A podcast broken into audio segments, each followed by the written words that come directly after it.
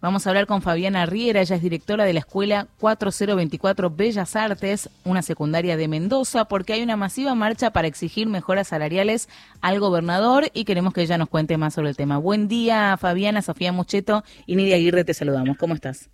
Hola, buenos días, Sofía, Nidia, y buenos días a toda la audiencia. Bueno, queríamos preguntarte en principio, ¿no? Que ¿Por qué es esta masiva marcha? ¿Qué es lo que exigen? ¿Cuál es la situación actual en Mendoza?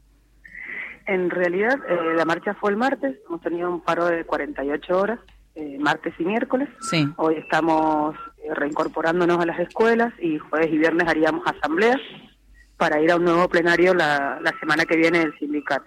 Hoy el gobierno tenía pauta paritaria a las 9 horas con nuestro sector, así es que vamos a ver con qué propuesta van.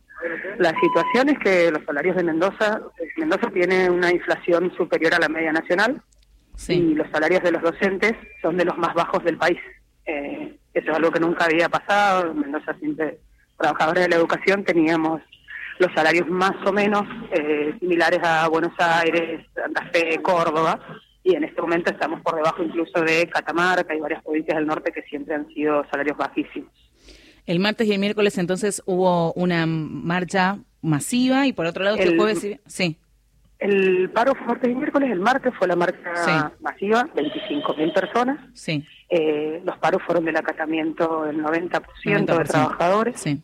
Los dos días, esto es algo histórico porque en Mendoza tenemos el llamado ítem aula, que no solamente nos descuentan los días de paro, sino que nos descuentan por un día de paro eh, alrededor de entre 10.000 y 15.000 pesos. Claro, no respetan el derecho a huelga. No, no, no, y se llevó a la justicia provincial y se llevó a la justicia nacional y la justicia dijo que era constitucional, pero absolutamente inconstitucional descontar los días de paro. Y por otro lado, Fabiana, nos decías recién que Mendoza tiene una inflación superior a la media nacional, por lo cual la pérdida de poder adquisitivo es total, ¿no?, con estos índices de inflación. Y nosotros, desde 2015 para acá, hemos perdido un total del 52% aproximadamente del poder adquisitivo. Es tremendo. Y la mayoría de las trabajadoras de la educación somos sostén de familias entonces es una situación que realmente ya estamos, imagínate, para que nos descuenten 10 mil o 15 mil pesos y de todas formas hagamos el paro, eh, es tremendo la situación que estamos viviendo. ¿Y qué respuesta Sumado a un montón de otras eh, cuestiones de la gestión que son que dejan bastante que desear. ¿Qué respuestas le dan desde el gobierno provincial, Fabiana?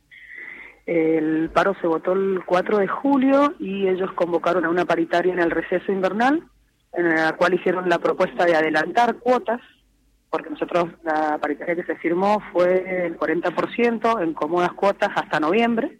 O sea, recién en diciembre íbamos a ver el 40% del salario de diciembre del 2021. Eh, porque el porcentaje no es acumulativo. Y lo que ofrecieron es un 12% más. Sí. 5 en julio y 7 en agosto, lo cual la verdad es una burla. ¿Y cómo fue para ustedes trabajar durante la pandemia? Y la escuela la sostuvimos, trabajadores de la de nuestras casas con celulares. Eso fue un, costo eh, a nivel salud mental terrible, pero también porque hasta se endeudaban docentes y sectores para poder tener los equipos para, para acompañar estudiantes. Eh, nosotros en el 2020 no tuvimos nada de aumento, 0% de aumento. Fabiana. Tuvimos que contratar empresas de Internet, tuvimos que conseguir eh, dispositivos, muy complejo. Fabiana, buen día. Eh, con el salario, con, el salario que roza lo indigno realmente y con esta eh, manifestación, ¿qué esperan ustedes en este, en esta, en esta exposición de un pedido que realmente estamos hablando de educación, estamos hablando de la formación académica de los hijos, de nuestros hijos, ¿no es cierto? ¿Qué es lo que esperan eh, ante una, ante una respuesta que sea lo que no usted, lo que ustedes no desean? ¿Qué piensan hacer? ¿Cómo continúa el plan de lucha? Bueno, nosotros tenemos asambleas hoy y mañana en las escuelas y se iría a plenarios departamentales y el provincial la semana que viene. Eh, lo que la conducción del sindicato ha confirmado es que no se va a bajar a las bases ninguna propuesta que no sea más o menos considerable a tener en cuenta, que tiene que ver con eh, dejar de perder con la inflación como mínimo y después charlar a largo plazo una o no tan largo plazo una recomposición salarial. Claro. Okay. Bueno, Fabiana, te agradecemos mucho. Vamos a seguir este tema de cerca y, por supuesto, cuenten con nosotros aquí en Pase lo que pasa en Radio Nacional para visibilizar su plan de lucha y todo su reclamo. ¿eh?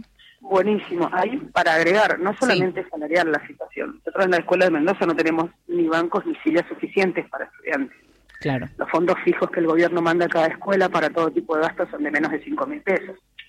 Eh, el salario es una parte fundamental porque afecta directamente la, calidad educativa, la verdad es que es un desfinanciamiento tremendo de la educación en la provincia.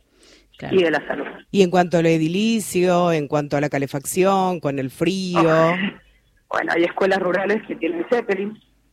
por ejemplo, en mayo y junio tuvieron el gas cortado por falta de pago por parte de la Dirección General de Escuelas.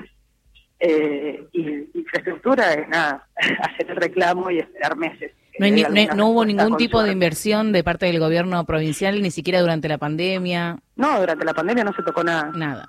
Nada. Sí. Bueno, una vergüenza realmente, Fabián. Realmente sí.